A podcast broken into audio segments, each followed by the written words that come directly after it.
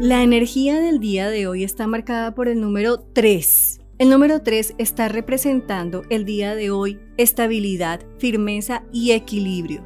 Pero ese equilibrio hace alusión a toma decisiones y empieza a buscar cambios en tu vida. La energía del día de hoy está regida, recuerden, por el número 3, el color rojo y el elemento tierra. Hoy vamos a sentir que es indispensable tomar decisiones y hacer cambios en nuestra vida. Vamos a sentir que nos rige ese llamado de conciencia. El llamado de conciencia es como esa voz interna que nos invita a evaluar y a decidir realmente qué es lo que está bien y qué es lo que está mal en nuestra vida. ¿Qué decisiones estamos tomando que no son benéficas en nuestro camino y que en lugar de permitirnos avanzar nos están generando un peso y un cansancio emocional?